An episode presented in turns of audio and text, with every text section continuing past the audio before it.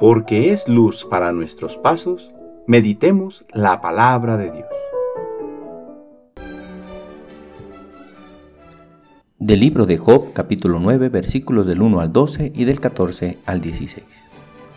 Job tomó la palabra y les dijo a sus amigos, Sé muy bien que el hombre no puede hacer triunfar su causa contra Dios. Si el hombre pretendiera entablar pleito con él, de mil cargos que Dios le hiciera, no podría rechazar ninguno. El corazón de Dios es sabio y su fuerza es inmensa. ¿Quién se le ha enfrentado y ha salido triunfante? En un instante descuaja las montañas y sacude los montes con su cólera.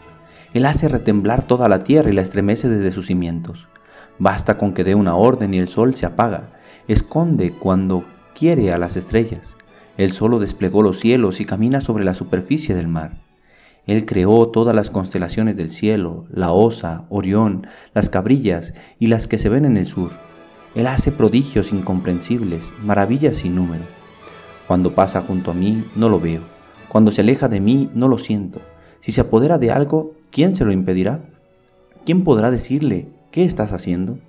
Si Dios me llama a juicio, ¿cómo podría yo rebatir sus acciones?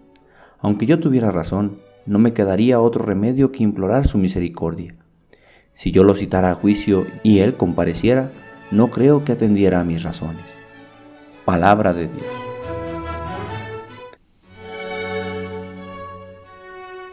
miércoles de la vigésimo sexta semana del tiempo ordinario.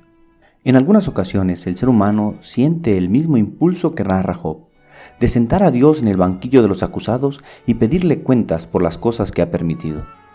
En ocasiones, cargados de dolor nuestros corazones, cuestionamos a Dios por lo que ha permitido sin darnos cuenta de que Dios es sabio, que sus acciones nos sobrepasan y que en muchas ocasiones no podemos entenderlas de todo.